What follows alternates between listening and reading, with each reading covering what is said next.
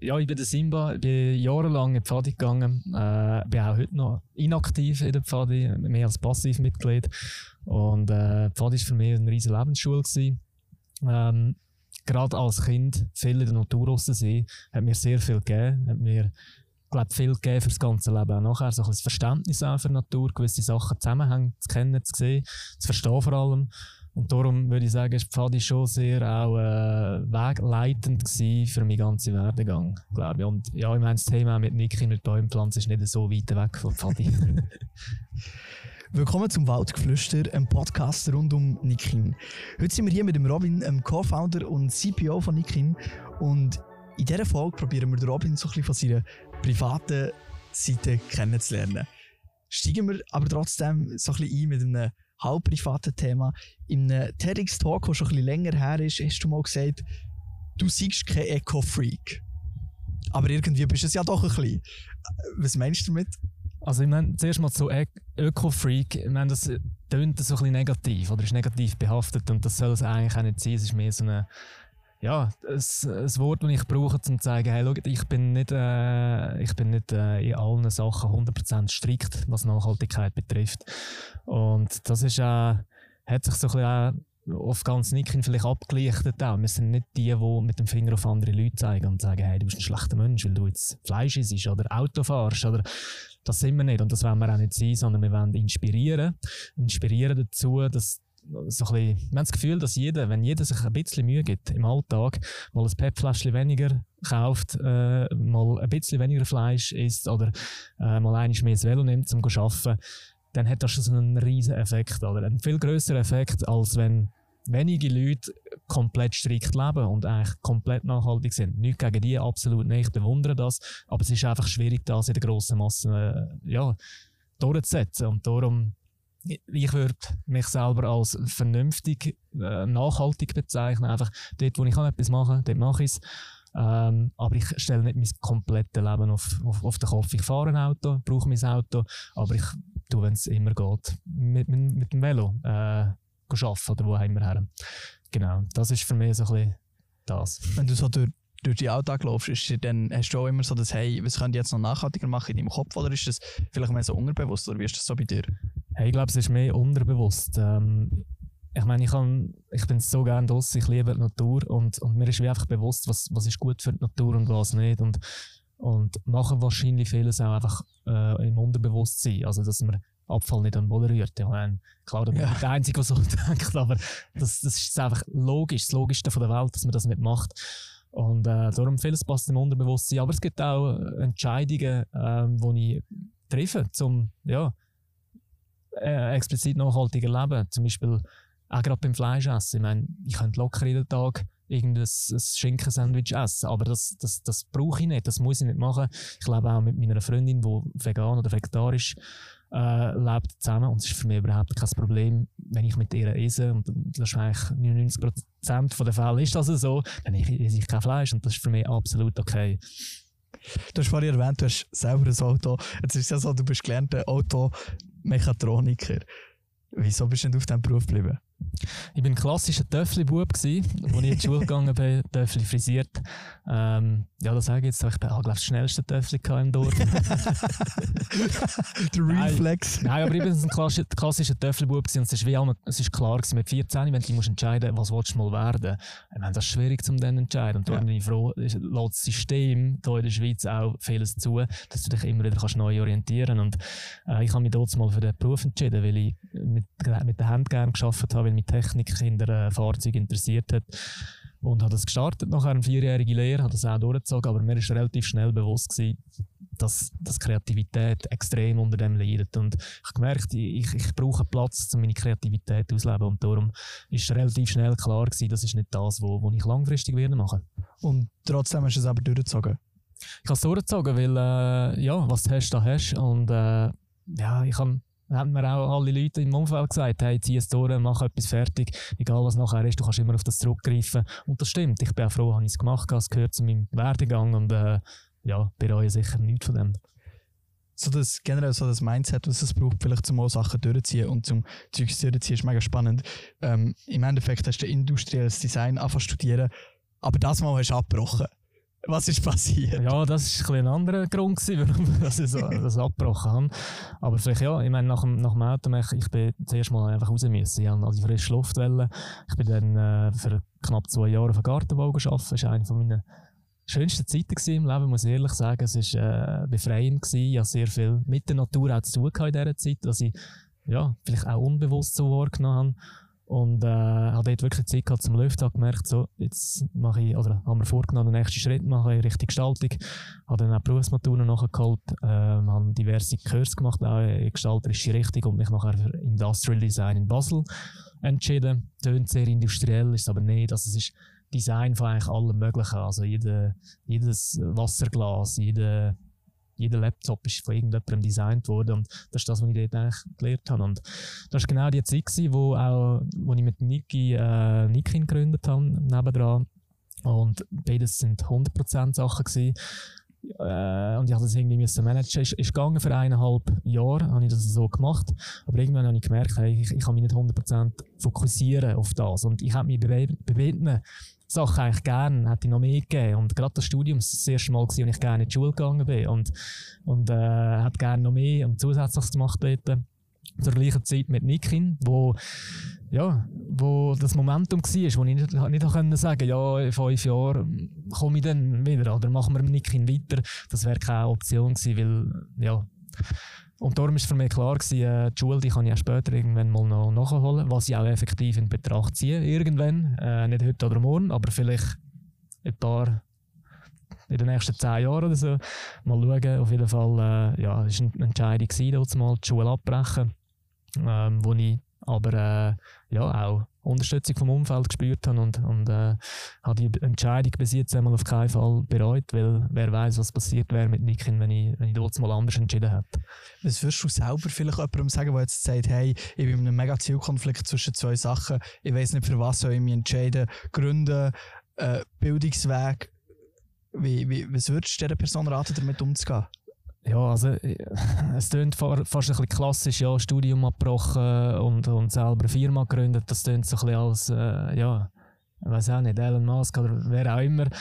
Ähm, es hat seinen Charme, aber klar, ich würde das auch nicht weiterempfehlen. Also es kommt immer auf die Situation drauf an. Es ist, ich bin in einem Umfeld gewesen, ich hatte äh, auch Unterstützung von meinen Eltern, die ich jederzeit, wo mich aufgenommen hätten wieder daheim, wenn ich irgendwie gescheitert wäre auf, mein, auf meinem Weg. Und ich habe dort eine gewisse Sicherheit irgendwie verspürt und ich habe gesehen, wenn ich ihn läuft. Wir sind an der, Dro am Draht von der Zeit gewesen.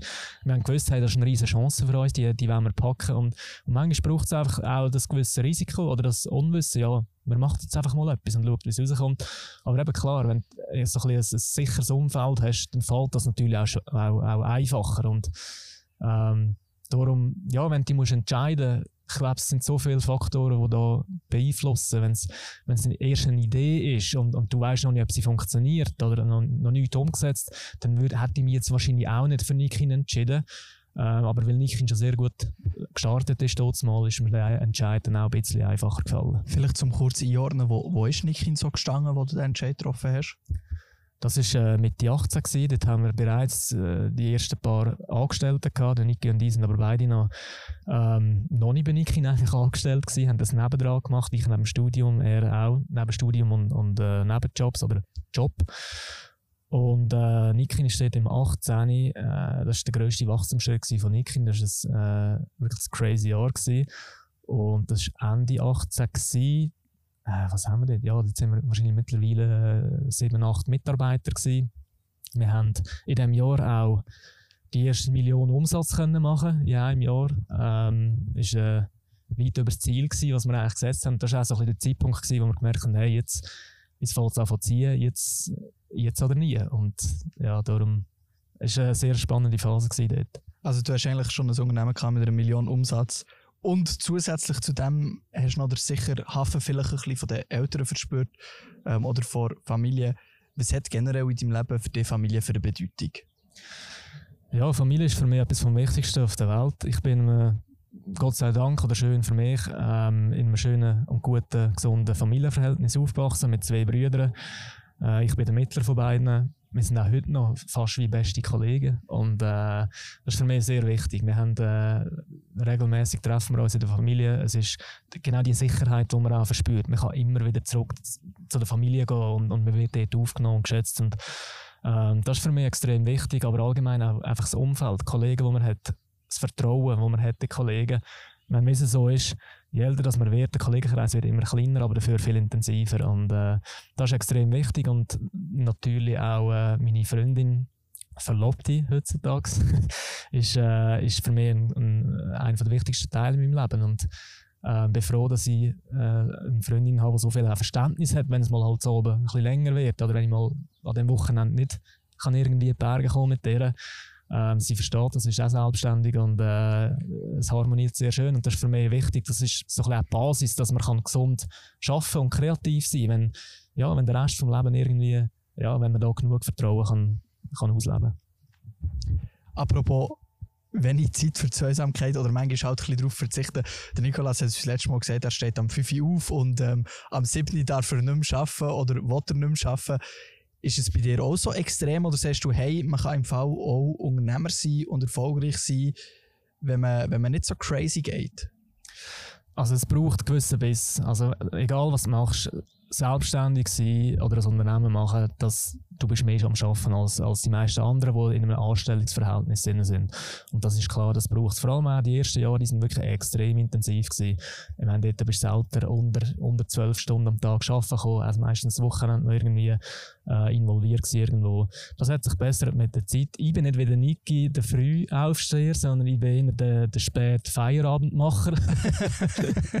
Nein, irgendwie, ich bin einfach nicht der Morgenmensch und äh, ich brauche am Morgen eine gewisse Anlaufzeit und äh, wenn ich mal am Laufen bin, dann tut es. Ich, ich hocke aber lieber am, am Abend ähm, in Ruhe, wenn ich dann wirklich auch meine Zeit habe, äh, gehe ich dann Themen an, die ja, wo dann auch länger können dauern können. Das mag ich eigentlich sagen, der Nikolas hat in der Morgenstunde seine Ruhe und du findest die dafür in der Abendstunde. Ähm, jetzt haben wir schon ein paar Mal angesprochen, auch in der letzten Folge, Fairness und, und das Wertesystem bei Menschen. Ähm, ist lustig, weil bei mir ist einer von meinen Top-Werten für mich auch so ein bisschen Fairness. Mir ist es mega wichtig und mir ist aber auch mega wichtig, dass ich selber zu anderen fair bin im Umgang.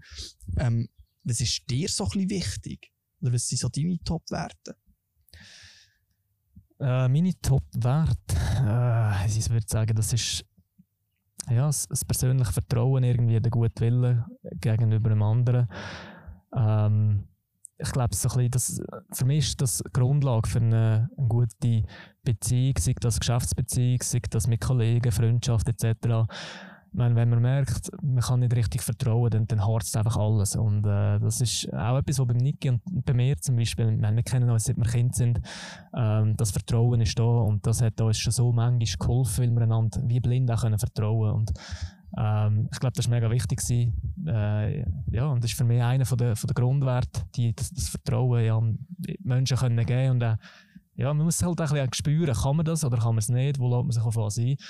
Ähm, ja, wie, wie spürst du das? Im Gespräch. Im Gespräch spätestens bei mir Bier zusammen, wenn die ein bisschen lockerer werden. Dort merkst du meistens, an was du bist bei, beim Gegenüber. Ähm, nein, aber ich würde sagen, ich habe schon ich würde selber einschätzen, ich habe ein besseres Menschenkenntnis. Also ich kann im Gespräch mit Leuten kann ich auch ja, so ein bisschen für mich selber herausfinden, wird das zu einem wirklich engen, engen Kollegen, Partner, äh, was auch immer, ähm, oder, oder nicht. Verhaltest du denn die dann dementsprechend nach der Einschätzung auch so am Gegenüber? Also hat das eine Auswirkung auf, wie du dann mit dem Gegenüber umgehst? Oder ist es für dich, hey, ich habe das zwar das Gefühl, aber bis das nicht eintritt, bin ich trotzdem möglichst voll open-minded gegen diese Person über und ähm, also grundsätzlich immer mal open-minded gegenüber allen. Ich meine, du merkst erst, wie Leute sind, wenn du mit ihnen redest. Und äh, ja, der erste Blick da hast du nur eines, das, das ist klar. äh, dort hast du schon gewisse Gefühle irgendwie, das ist automatisch, aber ich glaube, um jemanden wirklich kennenzulernen, da braucht es ein Gespräch, da braucht es mal auch ein Thema, das vielleicht nichts mit dem Arbeiten zu tun hat, ein Thema, wo irgendwie beides Interesse haben. Oder, oder eben, wenn du mal ein Feierabendbier zusammengehst und, und ein, zwei Bier trinkst, dann dort lernst du einander richtig kennen. Und, und äh, das finde ich auch mega wichtig, auch bei uns im Team, äh, bei unseren Mitarbeitern, dass wir so mit diesen Leuten können reden, als wären wir also nicht als wären wir, als sind wir Kollegen, es sollen, soll das, das Family-Feeling auch sein bei uns intern und wir sollen einander können vertrauen. Es ist ein Miteinander, nicht ein Gegeneinander. Wir wollen kein Ellbögeln untereinander, sondern wir haben alle das gleiche Ziel. Wir wollen so viel Bäume pflanzen, wie es geht und, und, und irgendwie das auf, auf eine gute Art Business machen. Ähm, und das ist mega wichtig, dass man da ja, einander kann, kann vertrauen kann. Das heißt, Bewerbungsgespräch für dein Team finden in einer Bar statt. ja, wäre vielleicht etwas. Ja. Wäre, nicht, eigentlich nicht einmal so schlecht. Oder mindestens in der Probezeit mal noch ein Bier zusammen nehmen. Nein, es klingt so, als würde ich gerne Bier trinken. Ich trinke schon gerne ein Bier zwischendurch, aber äh, also ich habe kein Problem oder so, keine Angst. Nein, ähm, Nein, bei uns, wenn, wenn wir Leute anstellen, sind die Werte sind genauso wichtig wie auch die Skills. Und äh, ja, es bringt nichts, einen, der alles kann, aber, äh, aber nicht mit dem kannst arbeiten oder eine. Also es ist, es ist beides gleich gewichtet und das findest du meistens raus bei den Gesprächen, bei den Bewerbungsgesprächen, wo, wo du dann einfach ja, den best, best Match musst finden Auf welche Eigenschaften lässt du bei so einem Best Match Wert? Wichtig ist, äh, dass, dass, man so ein bisschen, dass die Ziele, die wir haben als Firma, verstanden werden von den Leuten und äh, wo, wo die Leute auch motiviert sind, um die Ziele zusammen zu erreichen. Weil ich finde, es, es gibt mühsames Arbeiten, wenn, wenn du in zwei verschiedene Richtungen willst, weil du bist die ganze Zeit in Konflikt, ähm, Meinungsdifferenzen und das, das erschwert einfach alles rundum. Und darum, ich glaube, so ein bisschen der der gemeinsame Wille und, und Lust, zusammen etwas zu machen, das ist mega wichtig und das probiere ich auch in den Gesprächen so ein bisschen rauszuspüren. Was sind das für Persönlichkeiten? Ähm, eben sind das Leute, die das Gefühl haben, die, die, die sind ehrlich, die denen kannst du vertrauen, die, die ja, ähm, erfüllen deine Erwartungen. Das ist für mich wichtig. Ich, ich habe schon so viele Bewerbungen angeschaut und, und ich muss ehrlich sagen, ich habe, ich habe glaube noch nie eine Schulnoten angeschaut in jeglicher Bewerbungen. Ja. Ähm, klar, es interessiert mich schon, wenn, also das wichtiger Teil, was haben die Leute alles schon gemacht oder äh, mal ein, ein, Zeugnis oder ein Arbeitszeugnis anzuschauen, was, was haben die für Kompetenzen, das, das ist wichtig zum, zum wissen, wo, ja, wo kann man die Person am besten einsetzen, was sind die Stärken, was sind die Schwächen? Und das, aber das Wichtigste ist das Gespräch am Schluss, zum, zum was, was ist hinter all diesen Formalitäten. Und, und ja. Oft ist es auch ein Stück weit Bauch, Bauchgefühl entscheidend, ob, ob irgendwie du das Gefühl hast, einmal, das passt. Oder äh, ja, es kann noch die beste Person sein mit dem besten CV, besten Leistungen und wenn du das Gefühl hast, hey, ah, irgendwie bin mir nicht ganz sicher, dann, dann wird es nicht. Du hast vorhin gesagt, du hast im Studium das erste Mal etwas Schulisches gehabt, was dir wirklich Spass gemacht hat.